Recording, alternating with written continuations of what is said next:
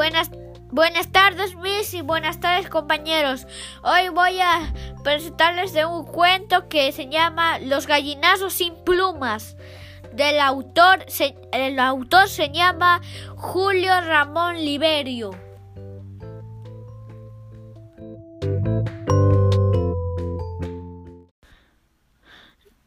Y ese cuento se trataba de dos niños que recolectaban basura por su abuelo.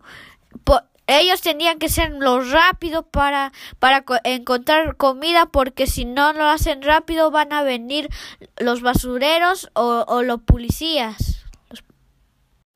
Los personajes son Efraín, Enrique y Don Santos y el Chancho Pascual.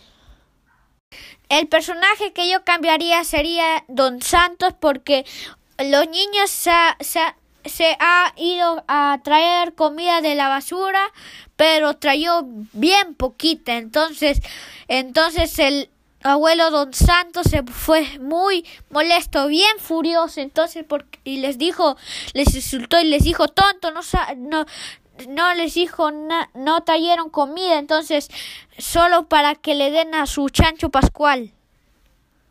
Bueno, eso sería la final de la primera parte. Gracias, Miss.